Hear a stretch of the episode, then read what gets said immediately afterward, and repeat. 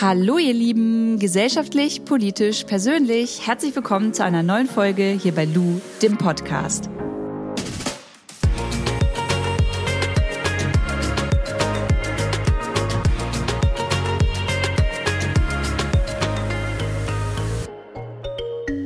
Kurze Werbung, bevor es losgeht. Ich bin gerade, hört ihr das?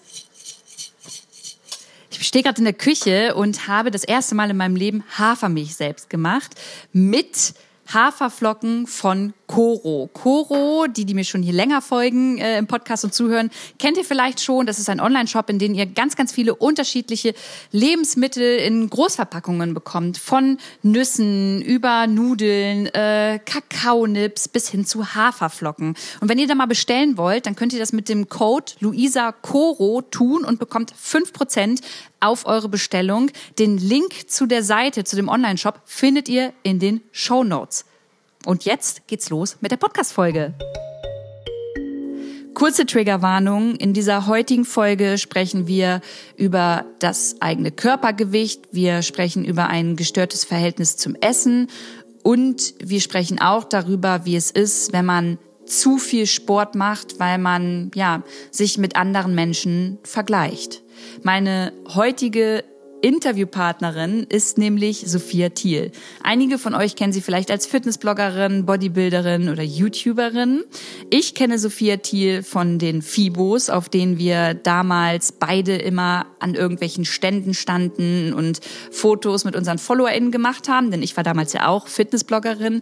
Und wir haben gemeinsam an der Doku-Soap Fitness Diaries teilgenommen, in denen unter anderem wir beide unseren Fitnessalltag geteilt haben und äh, diese Soap wurde dann im Fernsehen ausgestrahlt. Und ich weiß, dass es Sophia so ging, wie es mir erging, ähm, bevor ich mit dem Fitnessthema aufgehört habe. Denn auch ich hatte ein gestörtes Verhältnis zum Essen. Ich habe mich zu sehr unter Druck gesetzt. Ich wollte immer noch schlanker, ähm, noch muskulöser werden, ähm, weil dann noch mehr Aufmerksamkeit, noch mehr Jobs reingekommen sind. Und genau so erging es Sophia auch. Und Darüber möchte ich heute mit dir sprechen, denn sie ist die letzten Jahre ein bisschen abgetaucht, um zu sich selbst zu finden, um zu verstehen, ähm, was dieser ganze Fitnessdruck und diese Fitnessbranche eigentlich mit ihr gemacht hat.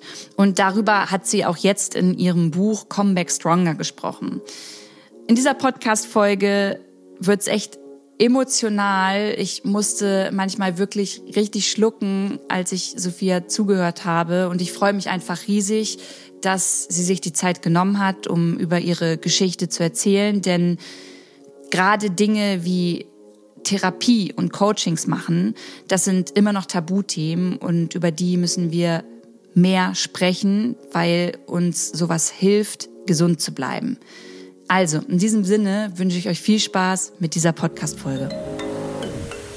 Sophia, wir kennen uns ja so ein bisschen zumindest über die FIBO und tatsächlich über unser Format damals Fitness Diaries. Kannst du dich mhm. noch erinnern? Ja, natürlich. Also ich war ja in beiden dabei. Ich glaube, du warst ja bei der ersten Staffel nur dabei. Mhm.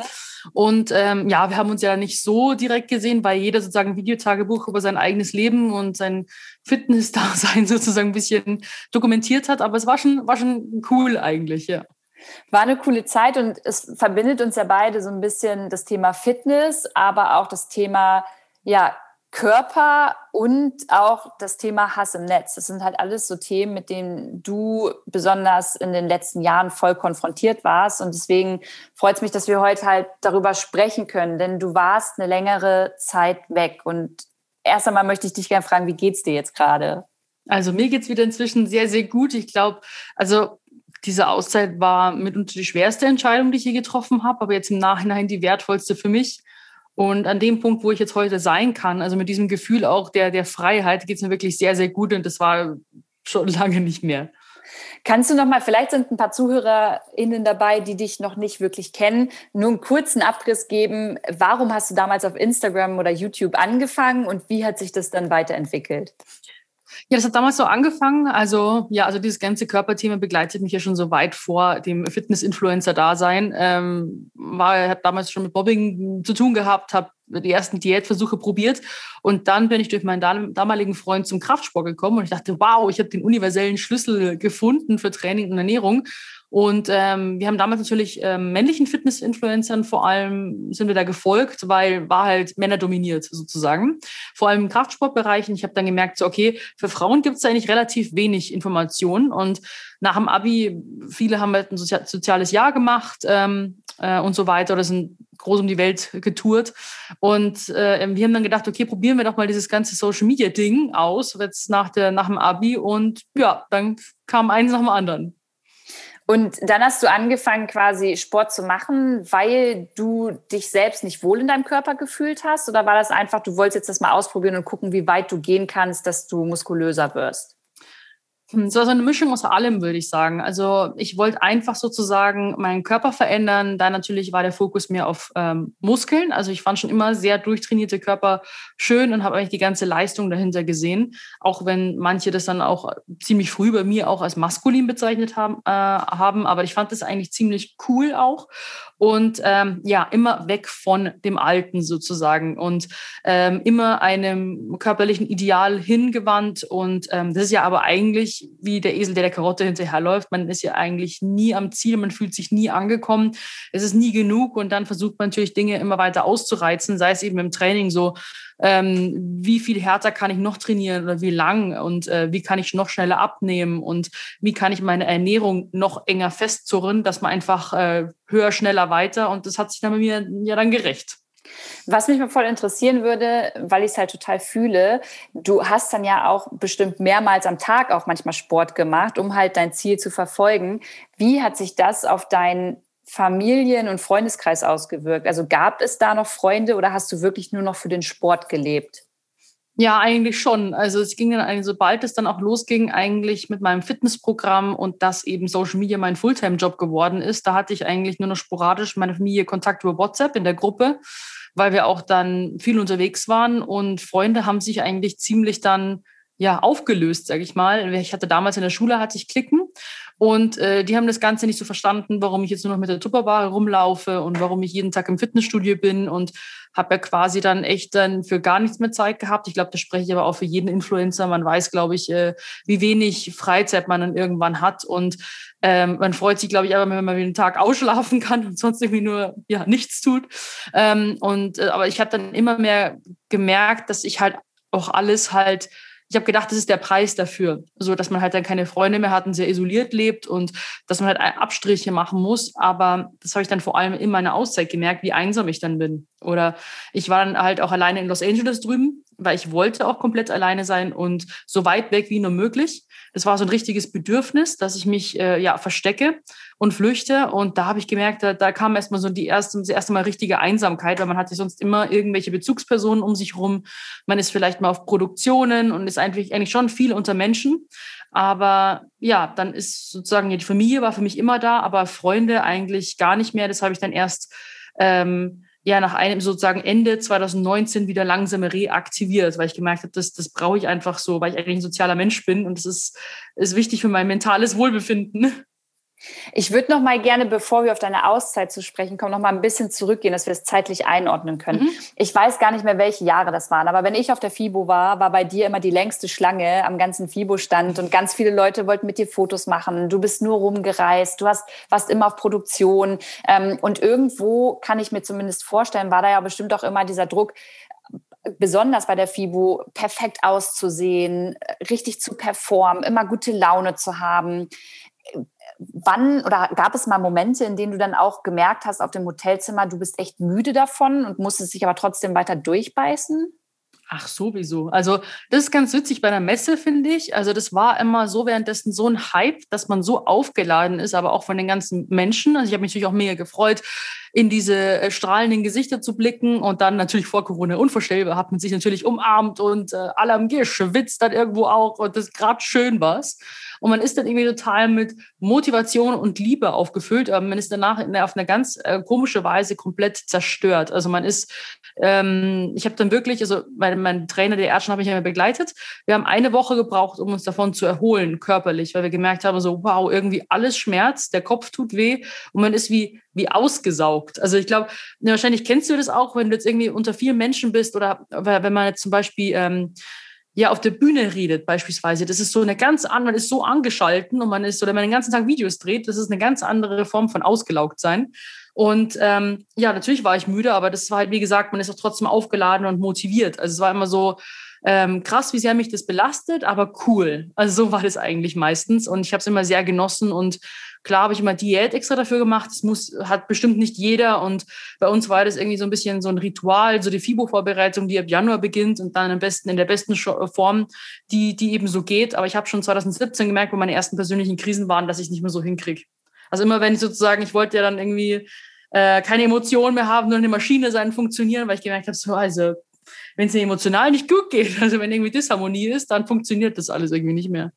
Aber wie war das dann 2017 für dich, als du dann so gemerkt hast, ey, scheiße, ich krieg das einfach alles nicht mehr so hin, wie die Leute das auch von mir erwarten? Weil hinter dir steckt ja auch ein, weißt du, steckt ja auch ein Management, da stecken ja noch viel mehr Menschen wahrscheinlich. Und äh, kannst du dich noch so an die Situation erinnern, wo du das erste Mal so für dich persönlich, ohne dass du mit jemandem darüber gesprochen hast, gemerkt hast, okay, irgendwas läuft hier falsch, irgendwas ist nicht wie immer ja, also ich habe schon äh, gemerkt und so, dass ich halt vor allem mit der Ernährung immer mehr Probleme habe, weil ich das Gefühl hatte, dass ich fremdgesteuert werde, dass ich irgendwie, wie gesagt, so ein komisches Monster mir drin hat, dass man irgendwie mal die Kontrolle übernimmt und dann bin ich komplett machtlos. Das hat mich schon immer sehr verwundert und ich wusste nicht, woher das kommt. Ich hatte keine Antworten dafür. Aber ich habe ähm, sozusagen, sozusagen war es jetzt richtig schlimm, dann bei dem Moment, wo ich dann auch den, den Schluss gefasst habe, dass ich in die Auszeit gehe. Und davor war es eigentlich eher wie so eine Taubheit. Ich habe eigentlich gar nicht mehr so wirklich empfunden, was mich jetzt belastet, was jetzt nicht gut läuft, was gut läuft. Und ich dachte, okay, also ich habe sowieso immer nur die Fehler gesehen, was ich verbockt habe, nicht was ich geschafft habe. Und das hat dann immer so, das war halt so ein permanenter, so es muss besser werden Zustand, aber eher emotional abgestumpft. Also viele um mich herum haben auch gesagt, dass äh, ich mich total verändert habe, also auch meine Familie und so, dass ich eigentlich gar nicht mehr richtig anwesend war, sondern wie auf Autopilot eigentlich von A nach B gesteuert bin und habe abgearbeitet und bin dann wieder gegangen. Und das war natürlich für mich total gruselig, weil ich dachte, hä, ich bin doch noch komplett gleich, was reden die alle? Aber ich war halt so versteift und fokussiert und mein Alltag war halt so ähm, durchstrukturiert und auch routiniert, dass ich ähm, ja halt mich da einfach so, dass ich einfach funktioniert habe, sag ich mal. Und wenn du über diesen Schlussstrich sprichst, dann, also ich, ich fühle es halt total, weil ich für mich jetzt so zum Herbst den Schlussstrich gezogen habe und darauf hinarbeite, dass ich einfach eine Pause brauche. Ähm, und das ist für mich halt eine krasse Entscheidung gewesen. Deswegen würde mich mal voll interessieren, wie, also wie kann ich mir das bildlich vorstellen? Wie, wie ist dieser Tag abgelaufen, an dem du wirklich für dich und wahrscheinlich auch mit anderen darüber geredet hast, ähm, Leute, ich möchte es nicht mehr, ich muss jetzt für mich alleine sein. Ich habe mit niemandem drüber geredet. Das habe ich, äh, das habe ich, alle waren schockiert, weil ich habe den Entschluss aus der Situation instant heraus entschlossen. Also das war, ich bin zur FIBO gefahren und dann hat mich mein damaliger Manager angerufen und hat mir meine persönlichen Hiobsbotschaften überbracht, also Worst-Case-Szenarios, Aufträge verpatzt, äh, Partner verärgert. Äh, für mich super beschämendes Gefühl. Und ich habe dann gemerkt, so wow, also du brauchst nicht versuchen, so wie du jetzt aussiehst, das weiter durchzuziehen, weil so wirst du einfach nicht gebraucht auf dem Markt. Und so kannst Aber, du nicht. Mal, Sophia, da muss ich dir kurz dazwischen reden. Entschuldige, ja. dass ich es verstehe. Da, dein damaliger Manager hat dann gesagt, pass auf, Sophia, weil du es nicht geschafft hast, in die Form zu kommen, in der du bist, äh, haben einfach Kooperationspartner abgesagt? Ja, also die, diese geplanten Launches, also beispielsweise von meinem zweiten Magazin, haben da nicht stattgefunden weil ich natürlich auf dem ersten Magazin super definiert war von 2018 und dann war der Unterschied halt zu, zu krass. Und ähm, ich habe halt immer versucht, dann trotzdem, auch wenn ich jetzt äh, die Form nicht geschafft hatte bis zum Tag X, es war ja nie willentlich, ich wollte damit ja niemanden verletzen oder eins auswischen, aber ich habe es einfach nicht hingekriegt wegen dieser, wegen diesem essgestörten Verhalten. Ähm, dann habe ich so, ja, aber verstecken ist jetzt auch keine Option, deswegen, weil ich bin immer noch im Inneren die gleiche, ich bin dann die Sophia und ich habe trotzdem was zu sagen und ich habe genau das gleiche Wissen über Training und Ernährung, aber ich habe keine Ahnung, was mir, ich habe dann viel, viel Mechanismus, keine Ahnung, woher das kommt. Und ähm, ja, und dann wurden sozusagen da die Sachen, so, so richtig peinlich war das für mich halt dann, weil das für mich so berufliches Versagen war. Und dann war zu dem Zeitpunkt, wurde das natürlich auch kommentiert auf, so, auf Social Media natürlich, okay, ähm, sie hat zugenommen, weil sie wahrscheinlich, ähm, die wussten ja alle nicht, was Sache ist, dass sie jetzt, keine Ahnung, nachts Essattacken hat. Ich habe noch nie nachts gegessen. Die wissen es halt einfach nicht. Oder äh, ja, ich hätte aufgehört zu trainieren. Ich habe nie aufgehört zu trainieren, aber ich habe halt nie gesagt, dass ich eine Essstörung habe, weil ich noch nicht bereit dazu war und ich habe mich unglaublich dafür geschämt. Und ähm, ja, dann sozusagen war ähm, war das halt eine ultra peinliche Situation auch in dem Auto. Und dann bin ich in der Hotellobby in Köln gesessen und dann habe ich in dem Moment also total aufgelöst. Ich bin dann irgendwie umgeschminkt mit, mit Hoodie und, und Dutt irgendwie dahin gefahren und habe mich auf diese vier Tage Messe von Donnerstag bis Sonntag halt irgendwie mental vorbereiten wollen. Und dann sitze ich da eben Mittwochabend und sage so, ich, ich kann nicht mehr. Also egal wie ich jetzt äh, in Zukunft weitermache, aber so kann und möchte ich nicht mehr weitermachen. Und ich habe zwar keine Antworten, das war ja auch so, stand so im, im, im, im, ja, war so ein Fragezeichen, ob ich halt auch wie jemals wieder dann zurückkomme. Aber wenn ich dafür keine, keine Lösung gefunden hätte, dann hätte ich wahrscheinlich äh, was anderes gemacht. Und ähm, ja, da war natürlich erstmal mein Trainer irgendwie schockiert und ähm, das ganze Team, weil die haben natürlich erstmal einen Stand aufgebaut mit, äh, keine Ahnung, drei Meter hohen Sophia-Plakaten, ähm, was sie vorbereitet haben. Und ich habe auch angekündigt, dass ich kommen werde. Und ich habe selbst gewusst, dass das eigentlich übel scheiße ist, aber in dem Zustand hätte ich nicht vier Tage auf der Messe äh, gute Miene machen können. Wenn du sagst, dein Trainer war schockiert, ohne dem jetzt zu nahe treten zu wollen, hat der das aber nicht gemerkt? Ist nicht eigentlich ein Trainer und auch dein Manager, sind die nicht eigentlich schon dafür irgendwo auch zuständig, dass es dir an erster Stelle gut geht und haben die dann einfach ja, nicht nachgefragt oder hast du es so gut versteckt? Also wie kann ich mir das vorstellen? Ich glaube, ich habe es gut äh, versteckt und ich habe es dann immer auch überdeckt, weil ich gesagt habe, so natürlich kriege ich das hin und ich schaffe das und ich habe zu allem Ja gesagt und dann, ja, nee, nee, passt schon, passt schon, so war ich ja nicht immer drauf und ich habe halt nie gesagt, dass ich da ein ernsthaftes Problem habe und ich denke, jeder, also niemand, der mit Essen noch, ähm, noch nie so eine Problematik hat, also für den es kein Thema ist, der versteht es nicht, was in einem vorgeht. Also äh, da wird man vielleicht sagen, dann hör einfach auf zu essen oder stell dich halt nicht so an vielleicht. Aber ähm, ich habe selber den Ernst der Lage ja nicht gewusst. Das musste ich erst mal später herausfinden und darüber lernen und mich damit beschäftigen. Und man hätte wahrscheinlich schon einiges anders machen können, klar. Ich hätte auch selber mit mir anders umgehen können. Also ich war ja selber generell meine größte Haterin und äh, mein größter Saboteur. Und ich musste auch, ich hatte ja selber die ganzen Ansprüche an mich selbst, wie ich aussehen sollte. Das, das war ja von außen gar nicht mal so, wo dann auch manche gesagt haben, so, ja, der muss doch gar nicht so definiert sein. Aber ich hatte immer dieses Bild von meinem Wettkampfkörper im Kopf und das wollte ich rund ums Jahr halten, was ja eigentlich so allgemein bekannt äh, ist, dass man das jetzt eher nicht so machen sollte, weil es ja doch ungesund ist. Und jetzt saß da die Sophia mit Dutt und mit Hoodie in Köln in der Lobby und du hast gesagt, du kannst nicht mehr. Und also wie ging es denn dann weiter? Dann hast du einfach deine Sachen gepackt und bist wieder nach Hause gefahren? Ich habe den Koffer gar nicht mehr ausgepackt. Ich habe den sozusagen äh, einfach vom Hotel wieder ins Auto geschmissen und bin am nächsten Morgen dann zurück nach München gefahren. Und ich habe gemerkt, ähm, dass das jetzt eine Entscheidung ist, wo ich nicht mehr nachgeben darf. Also ich bin ja bei manchen anderen Entscheidungen habe ich mich manchmal so ein bisschen weichklopfen lassen, auch wenn ich ein schlechtes Gefühl hatte, weil ich mich beispielsweise wieder geschämt hatte, wie ich aussehe. Und dann habe ich gesagt so, nee, ich kann dieses Mal nicht nachgeben. Ich kann und möchte das jetzt nicht durchziehen, weil ich habe das jetzt so oft äh, gemacht, einfach durchziehen. Und man hat jetzt gesehen, dass da, dass es dann einfach kaputt geht. Und ich will einfach jetzt äh, nicht mehr, keine Ahnung, weitere Dinge jetzt noch, noch mehr negative Presse oder irgendwelche Kommentare, weil wenn die Leute, wenn ich die noch gegenübertrete oder meine Community, dann sollen die halt die richtige Sophia kennenlernen und nicht die aufgelöste, die unglaubliche Probleme mit sich hat. Also ich denke, das kann auch ein Depressivkranker, hat jetzt keinen Bock irgendwie auf äh, einen Familienurlaub irgendwie auf, und Entertaining, Entertaining zu machen. Ich glaube, dann ist man eher isolierter und reservierter, weil man einfach so mit sich zu kämpfen hat. Und je weiter ich mich dann auch wieder von Köln entfernt habe, nach München gefahren bin, desto besser ging es mir auch dann schon. Ähm, also ich war halt erleichtert, aber dann ging die Scheiße erst richtig los. Was heißt denn, die Scheiße ging dann erst richtig los? Also es war so, dass ich ja erstmal so, ich habe mich einfach dann irgendwie, ich habe dann noch einen Termin durchgezogen. Ähm, den, die Duftstars war ich ja. Und ich hatte noch nie mit Paparazzis zu tun. Und genau an diesem, also in diesem Event hat sich, kamen dann zum ersten Mal Paparazzis, die von mir halt einfach ungefragt Bilder gemacht haben und wahrscheinlich die unvorteilhaftesten, die es so überhaupt gibt. Und das war das letzte Bild, mit dem ich dann in die Auswahl gegangen bin. Und dann wurde das natürlich äh, breit getreten, wie ich aussehe und äh, verglichen mit anderen Bildern. Dachte ich mir, okay, hm, also einen anderen Abgang hätte ich mir schon gewünscht, aber Mai, was soll's. Ich habe das dann halt einfach hingenommen und dann habe ich ja noch ein Verabschiedungsvideo gemacht, um die Community jetzt nicht einfach so stehen zu lassen, wo ich mich versucht habe, so ein bisschen auszudrücken. Ähm, und dann war ich erstmal lost und habe dann aber relativ schnell dann für den elften Ticket nach Los Angeles gebucht. also einfach für dich, für dich alleine. Für mich alleine. Also ich habe dann ähm, weil alle so gefragt haben, so, was willst du eigentlich? Weil alle so irgendwie so hilflos waren und fragen, sondern ich so, ich will einfach nur komplett alleine so weit weg, wie es nur geht. Und meine Familie auch gleich so, die haben sich jetzt nämlich auch gefühlt so, hä, willst du uns nicht irgendwie dabei haben? Es hat aber nichts gegen sie bedeutet, sondern es war halt wirklich so ein wirklich, so ein innerer Wunsch. Obwohl ich eigentlich ein sehr geselliger Mensch bin, habe ich das total, ich habe das so gefühlt, dass ich gesagt habe, so, nee, einfach komplett alleine, ganz weit weg.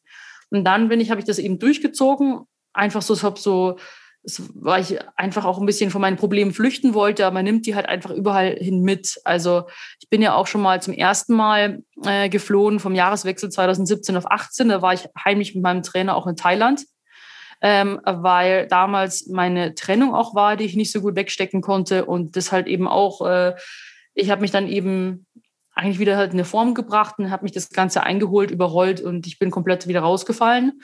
Und äh, ich bin halt sozusagen dann Fluchtmensch. Also, sobald es unangenehm wird oder irgendwie jetzt äh, Disharmonie herrscht, dann muss ich weglaufen. Und ähm, genau, und dann war ich sozusagen äh, in Los Angeles und dann dachte ich mir, okay, ähm, Strand, Venice Beach, Gold's Gym und so, da kannst du ganz schnell wieder in deine alten Pläne zurückfinden und dann funktionierst du wieder. Also es, es war so, so viel nur für mich zum Verständnis. Du bist da nicht hingegangen, um generell auch den Sport hinter dich zu lassen, sondern du hattest schon noch den Anspruch herauszufinden, warum du jetzt nicht mehr so perfekt performen kannst und wolltest eigentlich wieder zurück dahin, dass du sagst, du bist voll krass durchtrainiert und kannst auf der nächsten FIBO wieder mega durchziehen. Genau, zurück in die alten Pläne, weil ich dachte, ich habe es geschafft oder die Auszeit hat funktioniert. Wenn ich wieder in Topform zurückgehen, zurückkommen kann, habe ich mir auch so ausgemalt, so bam, mit Motivationsvideo und hier und keine Ahnung. Und das war halt komplett der falsche Ansatz, der mich das komplette Jahr 2019 erstmal aufgehalten hat, weil ich habe nie geplant, dass es fast zwei Jahre werden. Ich habe gedacht, so ja, drei, drei Monate brauche ich, um in Topform zu kommen. Da ist Los Angeles der perfekte Ort, so Sonne, Klima, Essen, äh, Training sozusagen, kann ich jeden Tag wieder durchziehen. Ähm, aber es ist ja ein falscher Ansatz, weil ich bin ja immer wieder auf die Schnauze geflogen und der Prozess ist ja nicht von außen nach innen, sondern von innen nach außen. So, du musst halt erst mit dir äh, irgendwie im Reinen sein. Du musst die richtige Motivation finden, warum du das Ganze tust. Und dann ist sozusagen, wenn du Sport und Ernährung irgendwie bewusst machst, dann ist ja ein schöner Körper dann ein positives Endergebnis, wie so ein Abfallprodukt eigentlich davon. Und ich habe immer sozusagen versucht, mein Äußeres zu manipulieren, um innerlich zufrieden zu sein. Und diesen Prozess umzudrehen, das habe ich dann erst von 2020 so ein bisschen irgendwie oder Ende 19 versucht anzugehen. Das ist natürlich wesentlich schwerer, als wie nur einfach nur stumpf Pläne zu befolgen. Aber eben wegen Los Angeles und so, da war ich einfach erstmal lost. Ich habe mich in diesem Airbnb eingeschlossen. Ich ähm, wollte natürlich auch irgendwo hin, wo mich keiner erkennt. Das war ja dort, dort dann auch eigentlich ganz gut. Ähm, und ich kenne mich dort eben so ein bisschen aus, dass ich nicht komplett irgendwie mich da in einem neuen Ort verirre. Und ähm, ja, aber es hat mir die weder die Sonne noch das Gym, es hat mir gar nichts gebracht. Ich habe mich eingesperrt und war alleine und dann ging die schlechten Gedanken erst richtig los. Also mit Selbstzweifel, mit Existenzängsten, äh, depressive Episode, ja. Und hast du da damit irgendjemanden Kontakt gehabt oder war es wirklich so, du warst in LA, du hast dir Essen geholt, trainiert hast du dann auch nicht, du hattest diese Selbstzweifel und warst mit denen wirklich ganz allein mit dir. Also du hast doch nicht ja. mit deiner Family oder so geredet. Nee, ich habe sie natürlich, weil ich sie nicht sorgen wollte, habe ich auf WhatsApp manchmal geschrieben, nee, nee, alles gut. Und dann habe ich halt Fotos geschickt von Strand oder wenn ich mal draußen war, ich war halt auch oft lange spazieren, halt so lethargische, depressive Spaziergänge, würde ich sagen. Ähm, und äh, um sie halt nicht zu sorgen. Ich wollte halt einfach nicht, dass sie jetzt denken, ich hatte, wir hatten ja auch schon zwei, ich habe sie zwei Erdbeben drüben erlebt und die hatten sich eh schon so Angst, so Sorgen gemacht, du kommst sofort wieder rüber. Und äh, ich sagte nee, ich bleibe jetzt hier und am liebsten so lang wie es geht. Und ähm, also wenn es keine, wenn es nach drei Monaten wäre ich auch noch länger geblieben. Also ich habe nur Hinflug gebucht, keinen Rückflug. Und ähm, aber es war dann ganz gut, dass es dann wieder vorbei war, weil ich habe dann dort wirklich so in den letzten Wochen, da habe ich dann schon Kontakt aufgenommen, weil ich gemerkt habe, so äh, also in dem Mindset, wo ich jetzt gerade drin bin, also in den ersten zwei Monaten, da hatte ich einfach Angst, dass äh, ja ich entweder ja, dass ich mir was antue oder dass ich dann wegen sowas Diabetes bekomme, also dass irgendwas Schlimmes passiert, habe ich dann Angst gehabt. Und dann habe ich dann die Dr. Elizabeth, die ist ja auch in meinem Buch mit drin, eine alte Freundin von 2016, mit der habe ich dann zum ersten Mal wieder Kontakt aufgenommen. Also sie ist eher so in der ja, Motivationscoaching-Richtung, aber auch Spiritu Spiritualität. Und ich dachte mir, okay, das war sozusagen der erste Hilfeversuch, um mit jemandem zu reden. Und das war halt dann meine erste, ja, quasi Gesprächstherapie eigentlich, aber auf freundschaftlicher Basis. Und ich habe gemerkt, dass ich eigentlich nichts aus der Vergangenheit irgendwie verarbeitet habe. Ich habe das eigentlich alles so ein bisschen nur unter den Teppich gekehrt. Und ähm, dann habe ich noch ähm, gute Freunde getroffen, ähm, eben auch, also eigentlich aus Hamburg kommen die, die waren auch in 2019 wegen einer schwierigen Situation in, in LA und mit denen habe ich dann zum ersten Mal wieder getroffen und mich also wieder ein bisschen socialized sozusagen.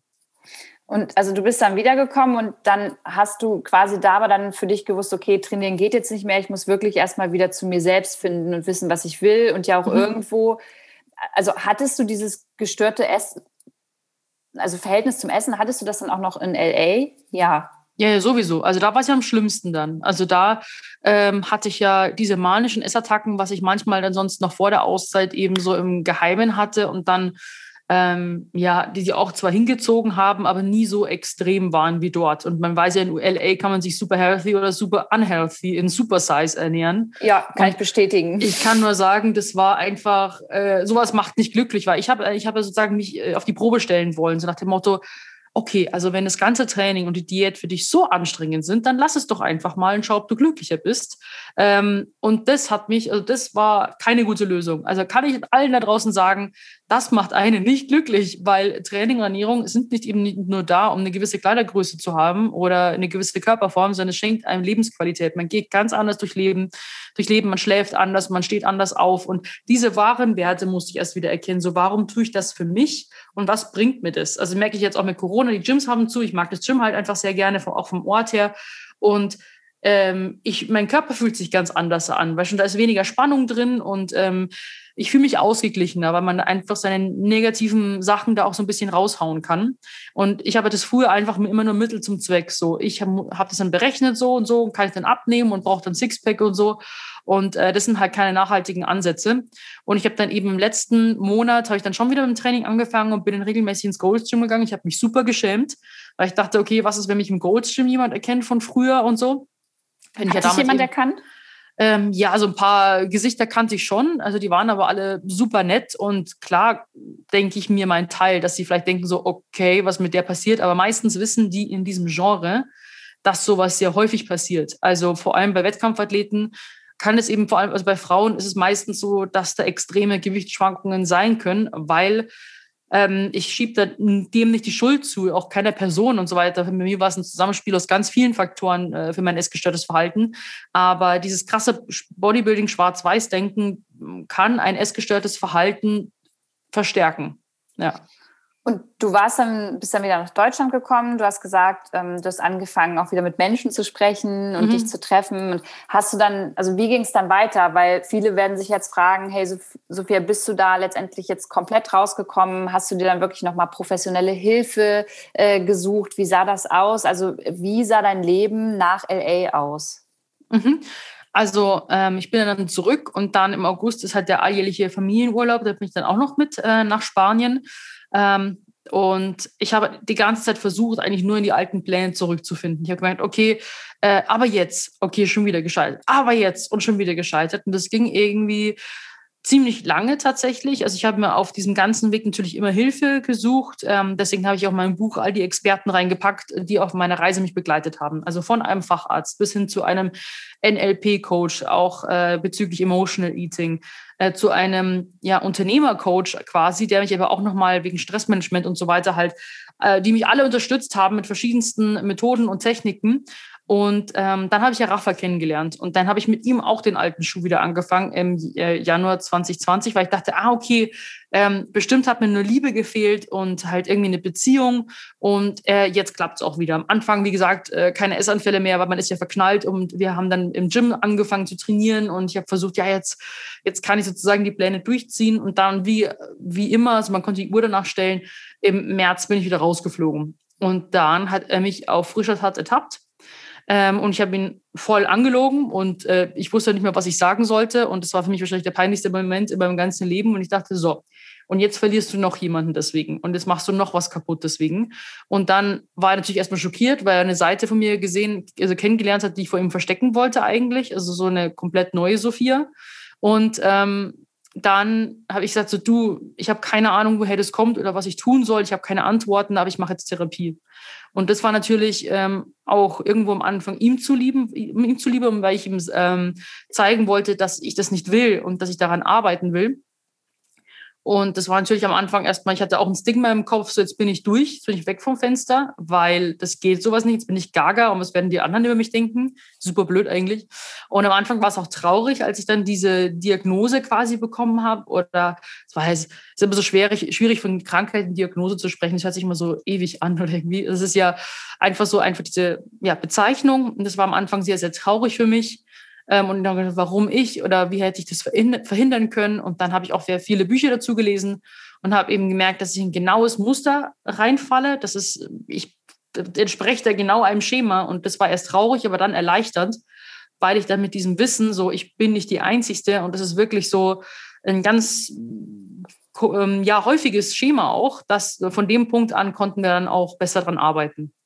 Ich finde es voll schön und wichtig, dass du so offen darüber sprichst, weil eben, wie du schon sagst, äh, gerade wenn man über Therapie spricht, über Depressionen, über Essstörungen, das sind alles noch so Themen, da ähm, speichern einen viele Menschen so unter, die ist ja total gaga oder der ab und mhm. nehmen das auch gar nicht für richtig für voll und oft kriegt man dann auch so eine Kommentare, ja, du willst ja nur Aufmerksamkeit haben und bei dir ist doch alles cool, du lachst doch in die Kamera. Und viele mhm. verstehen, glaube ich, nicht, dass man in die Kamera lachen kann, aber gleichzeitig innerlich ganz, ganz zerpflückt halt ist. Und ja. als du gerade gesagt hast, ähm, dass Rafa dich, dich quasi erwischt hat, also meinst du damit, er hat dich ertappt in einem Moment, in dem du emotional komplett down warst? Nee, bei einem Essanfall. Also das war so, dass ähm, wir Anfang im Januar, Februar, März äh, haben wir durchgezogen, habe auch wieder meine Erfolge verzeichnen können. Und ich habe eigentlich 2020 die April an, äh, die FIBO im April anvisiert für das Comeback. Eigentlich. Ich habe ja das schon mal eher ein Jahr zuvor geplant. Und weil ich dachte, so, jetzt kann ich meine Routine wieder durchziehen. Ähm, und dann kam sozusagen um meinen Geburtstag rum, also Mitte März, kamen dann die ersten Essanfälle wieder. Ich dachte so, oh fuck, gell? nee, kann nicht dein Scheiß ernst sein. Nein, nein, nein, nein, nein. Und ähm, ich habe ihnen schon so durch die Blume gesagt, so, hm, du, ich habe irgendwie da zu viel gegessen und es nervt mich ganz schön. Aber er hat es halt gedacht, so, ja, ist ja klar bei diesen extremen Diäten, was ich da mache und so. Aber ähm, ja, macht ja halt keinen Kopf deswegen. Und dann haben wir halt, ähm, beschreibe ich eben auch in meinem Buch ziemlich genau. Also wir haben ausgemacht, dass wir wir hatten damals noch ähm, zum ersten Lockdown hin hatten wir eine Trainingsmöglichkeit, so einen Raum mit ein paar Sachen. Und wir haben uns verabredet, dass wir ähm, uns da dann treffen. Er wollte noch im englischen Garten lesen und ich wollte trainieren gehen. Und er musste aber auf die Toilette und kam früher als vereinbart dann zum Trainingsraum und ich war nicht da. Und ich hatte halt eben den Essanfall mit dem Auto halt rumgefahren und habe dann eben die Verpackungen wieder weggeschmissen und ähm, bin eben dann, also er hat dann mir so geschrieben, so, wo bist du denn? Und dann bin ich halt um die Ecke gekommen und er steht halt nur da und fragt sich, hä, was passiert hier gerade? Also er wusste nicht, dass ich einen Essanfall hatte. Aber er hat sich halt gefragt, warum ich ihn angelogen habe und wo ich jetzt bin. Also, hey, keine Ahnung, ob ich mich jetzt mit einem anderen Typen vielleicht treffe oder so. Ähm, aber äh, ja, nee, und dann war das halt übel, ja, schlimmste Situation wahrscheinlich mitunter, die, die, ich, so, die ich so erlebt habe. Und äh, konnte darauf halt auch nichts sagen, weil ich ja selber nicht wusste, woher das kam und war halt selber ratlos. Und ähm, dann eben hier, also wir haben eben viel Zeit hier in meiner Wohnung verbracht, ähm, habe ich ihm das dann alles gestanden und ihm, ihm halt das gesagt, was ich halt bisher so herausgefunden habe oder meine Erlebnisse und so weiter, wie einfach so auch das ganze Social Media Dasein von mir sich so ein bisschen ja verändert hat. Und ähm, ja, war sehr verständnisvoll. Muss natürlich erstmal sacken lassen. Und dann hat er mir sehr geholfen. Also es gibt ja dahingehend auch äh, bei Sachen, also bei psychischen Erkrankungen, so Depressionen oder Suchterkrankungen gibt es ja eher toxische, verstärkende Beziehungen und es gibt heilende und Rafa war eine heilende Beziehung oder ist eine heilende Beziehung. Du hast gerade Social Media angesprochen und da habe ich mich in der Zeit, in der du wirklich auch aufgehört hast, das zu benutzen, echt des Öfteren gefragt, hey, wie geht's ihr eigentlich damit? War mhm. das so, ist es für dich, also klar, man hat seine Community und man hat ganz tolle Menschen, die einen immer supporten, aber gleichzeitig hast du ja auch viel Scheiß schon immer erlebt, durch die mhm. Presse, durch irgendwelche Leute, die dir Scheiße schreiben. Also war es auch irgendwo eine Erleichterung für dich, das Handy wegzulegen und zu wissen, ich muss heute keine Story posten, ich muss heute nicht präsent sein? Ich sage dir, das war erstaunlich einfach. Wirklich. Also ich bin nach Los Angeles, also schon vor Los Angeles, ich habe dann, ähm, also viele haben auch gefragt, so wie konntest du so untertauchen? Das ist super einfach. Also ich habe eh nicht viel draußen gemacht. Ich war eh nur im Gym, äh, im Supermarkt und daheim. und äh, deswegen einfach nichts posten ist super easy. Einfach, ich habe dann die Apps einfach, ich habe mich abgemeldet und dann habe ich die Apps entfernt so. Und dann merkt man erst, wie viel Zeit man auf einmal hat und wie wenig Interessen ich jetzt beispielsweise daneben hatte. So, okay, was sind denn jetzt eigentlich so für Hobbys? Aha, neben Social Media und Training habe ich eigentlich gar keine Hobbys mehr. Und eben Freunde, so, wo ich habe gar keine Freunde in dem Sinn. Und ich habe halt eine Familie, was ja auch natürlich super wichtig ist, aber ähm, ist viel mehr leichter als gedacht. Und dann habe ich mir so aber trotzdem deswegen schlechtes Gewissen gemacht, weil ich dachte, okay, also bist du eigentlich gar keine gute Influencerin, weil es muss dir doch jetzt eigentlich fehlen. Und ich habe natürlich schon mich eigentlich, äh, ich habe die Community vermisst. Ich habe mich halt sehr schuldig gefühlt, dass ich jetzt im Stich lasse und dass ich einfach so abhaue. Also da habe ich eigentlich eher so, ähm, ja, wie gesagt, mich schuldig gefühlt, aber sonst eben nichts zu posten oder, oder keine Stories zu machen, ist mir nur in den Momenten aufgefallen, dass mir ein bisschen fehlt, wenn du jetzt irgendwas sehr, sehr Schönes siehst. Zum Beispiel, du sitzt am Strand und äh, siehst jetzt irgendwie die Wellen und die Sonne, denk mir so, boah, das würde ich jetzt irgendwie schon gerne teilen. Aber ähm, so jetzt mich irgendwie zu filmen, was ich jetzt tue, was ich mache und so, das hat mir überhaupt nicht gefehlt kurz, weil du über Wellen geredet hast, in LA, ich liebe es, morgens tatsächlich an den Strand zu gehen, an den Pier und dann siehst du die ganzen Surfer, wie sie halt morgens um sechs schon auf die perfekte Welle warten und danach zur Arbeit fahren. Das habe ich voll gern gemacht. Und ich habe auch ein paar Delfine tatsächlich gesehen. Ja, und gibt es auch Robben und diese Pelikane und äh, ich finde es da voll geil. Also ich liebe auch Malibu und da hinten gibt es auch einen ganz tollen Strand ähm, den ich eben noch, ich bin da auch hinterher aus Vergangenheit, bei 2016 war da eine sehr, sehr schöne Zeit für mich. Es war ja auch Zeit des Aufschwungs, es war total krass einfach nur, wie das Ganze durch die Decke ging und dann kommt irgendwie 50 Cent um die Ecke und dann triffst du deine Fitnessidole und dann machst du TV-Beiträge und dann bist du auf Filmpremieren auf dem roten Teppich. Ich dachte, was passiert hier gerade? Und das war irgendwie einfach eine krass schöne Zeit, aber so war es halt dann auch andersrum halt dann irgendwie 2019 nicht mehr so schön und ich konnte mit diesen, mit diesen ganzen guten Erinnerungen dort wenig anfangen. Also ich wollte, also es war halt echt eine schwierige Zeit, wo ich mir gesagt habe, so ich möchte irgendwann wieder mal dahin und möchte diese schlimme Zeit so ein bisschen wegmachen, dass dieser Ort nicht so gebrandmarkt für mhm. mich ist. Ähm, ja, weil ich da eben auch so schöne Momente erlebt habe. Bei mir ist es tatsächlich auch äh, übrigens ab, ab Oktober, ähm, November Kalifornien. Also ich möchte auch wieder dahin. Also ich habe da Ach, auch cool. Freunde und so kalifornische Familie sozusagen. Und äh, für mich ist es auch gerade so der Fluchtort. Nur kann ich das nicht von heute auf morgen machen. Und da würde mich mal voll interessieren, ähm, hattest du irgendwann auch so ein bisschen Struggle in deinem Kopf? Ich meine, als du dich entschieden hast, nichts mehr zu machen, das bedeutet ja auch gleichzeitig, du verdienst kein Geld mehr. Mhm. Und war das für dich so, war dir das scheißegal? Hast du da trotzdem so ein bisschen Angst gehabt, okay, Kacke, was ist, wenn ich jetzt aufhöre und danach nicht mehr damit Geld verdienen kann? Also war das auch in deinem Kopf? Ja, klar. Also wie gesagt, so Existenzängste sind da, so, ähm, dass es eben alles so schnelllebig ist und dass ich jetzt alles, was ich aufgebaut habe, zerstört habe und dass, wenn ich jetzt zum Beispiel zurückkomme und kein Hahn kräht mehr nach mir, dass ich dann echt, äh, ja, da hatte ich schon, das hat natürlich dieses Loch dann in Los Angeles sehr verstärkt oder generell dieses, das ganze, ja, äh, psychische Dilemma bei mir. Und ähm, ja, ich habe dann gesagt, so, aber was mich immer beruhigt hat, ist, ähm, dass ich gesagt habe, so, ja, aber ich, ich kann, ich habe einfach keine Kraft mehr so weiterzumachen wie zuvor. Also so wie es damals war, wird es nicht mehr sein. Und ähm, ich hatte aber eben noch keinen keinen Plan für den neuen Weg. Und ähm, ich hatte halt noch das Glück, also ich habe ein sehr, sehr treues und loyales Management und da hatte ich trotzdem noch ähm, Einnahmen. Natürlich nicht mehr so wie zuvor, aber wir haben da eben, das hat mich so ein bisschen über Wasser gehalten, eben diese ähm, Dauereinnahmen, diese Pauschalen, sag ich mal, obwohl ich nichts gepostet habe. Also das ist, dafür war ich auch sehr dankbar, weil das macht, glaube ich, nicht jedes Management äh, so mit.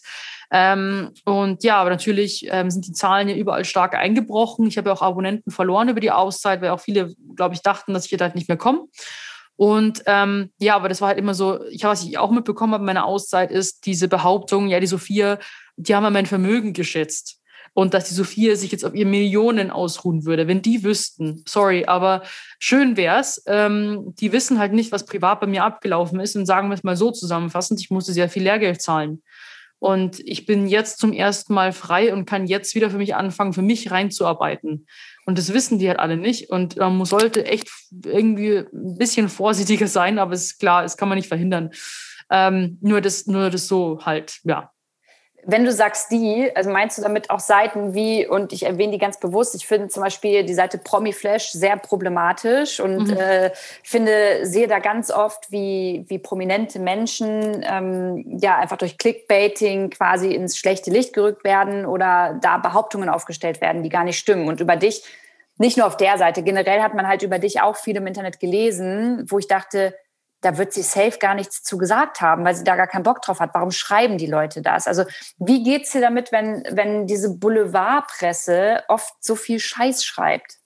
Ich denke, das gehört zur Normalität und das, das sucht man sich mit der Öffentlichkeit, muss man das mitkaufen, weil sowas wird sich, glaube ich, glaube ich, nie ändern, weil Negativpresse immer äh, reißerischer ist als Positivpresse. Wenn alle nur noch positiv berichten, dann kriegen sie halt keine Klicks mehr. Deswegen gehört das, glaube ich, zur äh, Natur der Sache und genauso mit Hatern. Also auch wenn Mutter Teresa äh, Instagram hätte, hätte sie Hater. Es ist halt einfach so. Also man kann es nie jemandem recht machen, egal wie, und das muss man sich immer vor Augen halten. Und ähm, ich habe mir damals die ganzen Dinge sehr, sehr äh, zu Herzen genommen und persönlich und am liebsten irgendwie nach, nach draußen geschrien, was alles passiert ist eigentlich, was man auch aus ja, ähm, rechtlichen Gründen einfach nicht sagen darf. Und denke mir, halte doch einfach die Fresse. Aber Mai, ich denke, das, wie gesagt, kann man das nicht verhindern. Und heute nehme ich mir diese ganzen Sachen nicht mehr so zu Herzen, weil ich ja weiß, wie es ist. Und ich mache so meine Schuhe und mal gucken, wie der so wird. Dein Schuh machen finde ich gut. Also wie ja. war denn, wie war denn die Resonanz, als du äh, das jetzt alles veröffentlicht hast und deine Geschichte erzählt hast, dein Buch Comeback Stronger?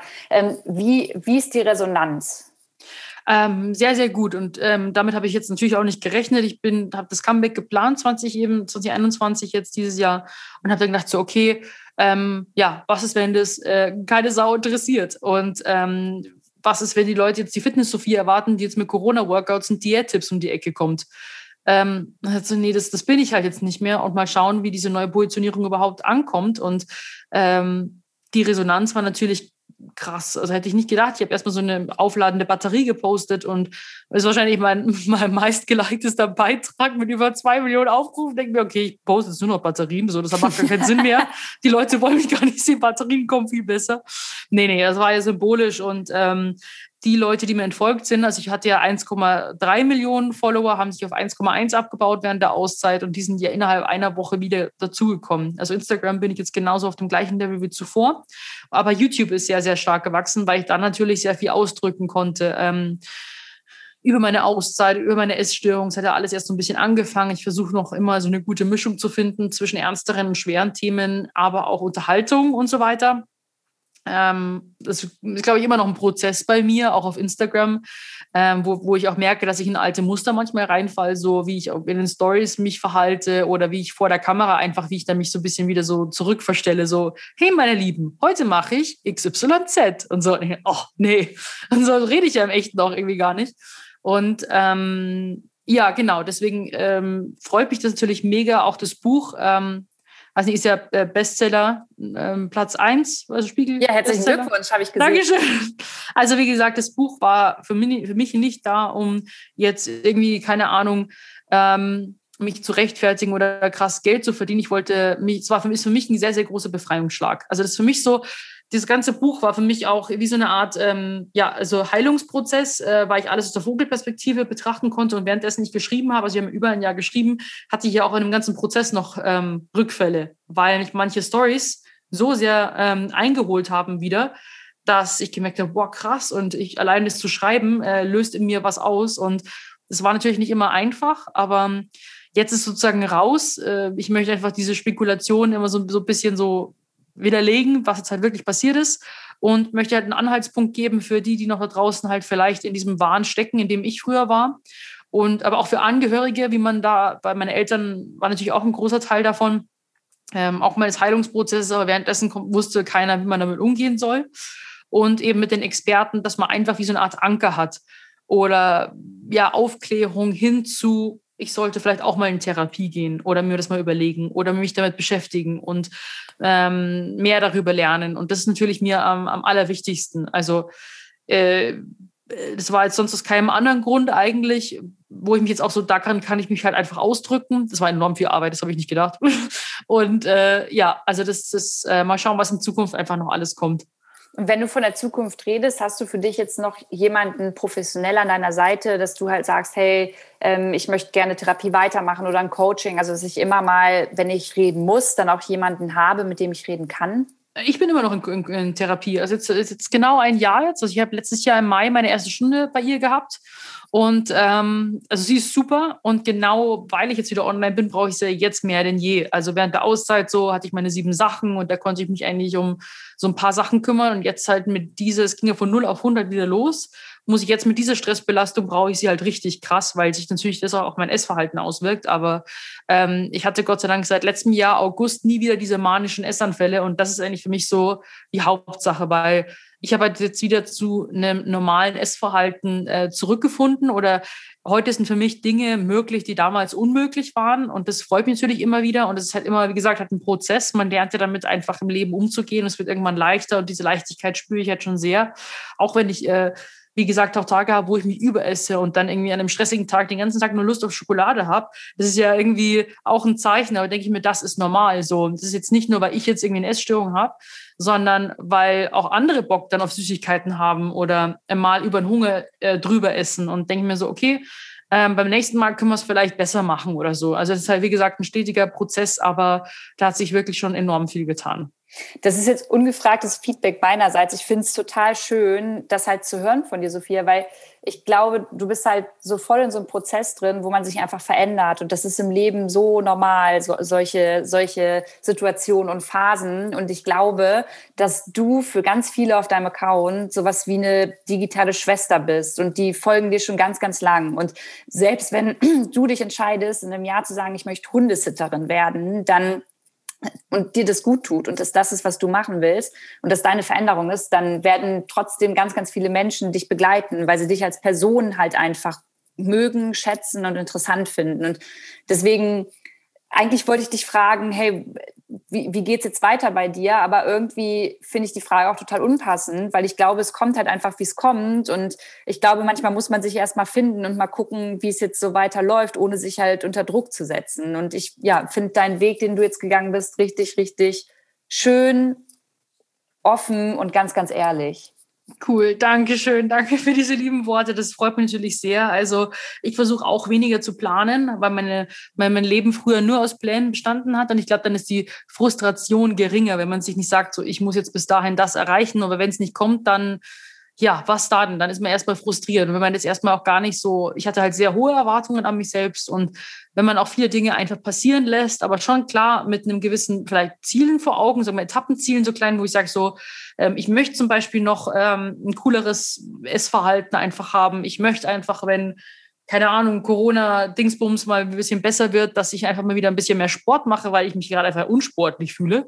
Ähm, das sind einfach ganz normale Sachen, aber ohne Druck einfach und ohne Gewalt und Manipulation. Und ich denke, das ist einfach, damit lebt sich einfach leichter. Und das habe ich immer unterschätzt, wie wichtig es ist, ähm, dass man mit sich selbst halt äh, Freund ist. Und für mich war mein Körper oder ich selbst war halt einfach mein Gegner, mein Feind. Also ähm, das war damals so unsere Devise, die wir cool fanden. So, man, man führt einen Krieg gegen sich selbst, aber damit äh, so langfristig ein bisschen schwierig.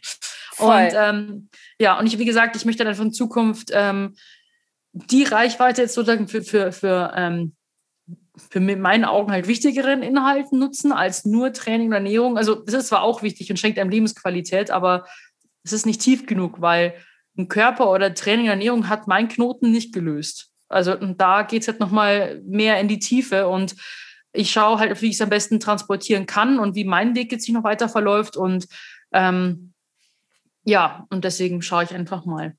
Also ich bin super, ich bin super gespannt und vielleicht sehen wir uns ja irgendwann mal auf jeden Fall in LA oder Malibu.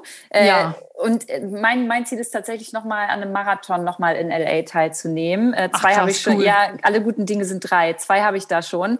Und äh, wenn du zu der Zeit da bist, kannst du gerne ein Stückchen mitlaufen oder mich äh, mit einer Pizza am Rand anfeuern. Geil. Ja, gerne. Also Sophia, ganz, ganz, ganz, ganz lieben Dank. Und für alle, die gerade zugehört haben und noch mehr einfach über Sophia und ihren Weg wissen, wissen möchten, die ähm, können sich das Buch holen. Come Back Stronger gibt es überall, wo es Bücher gibt. Und äh, Sophia, dir wünsche ich auf jeden Fall noch alles Gute für die Zukunft. Tausend Dank. Danke für das tolle Gespräch und die Einladung.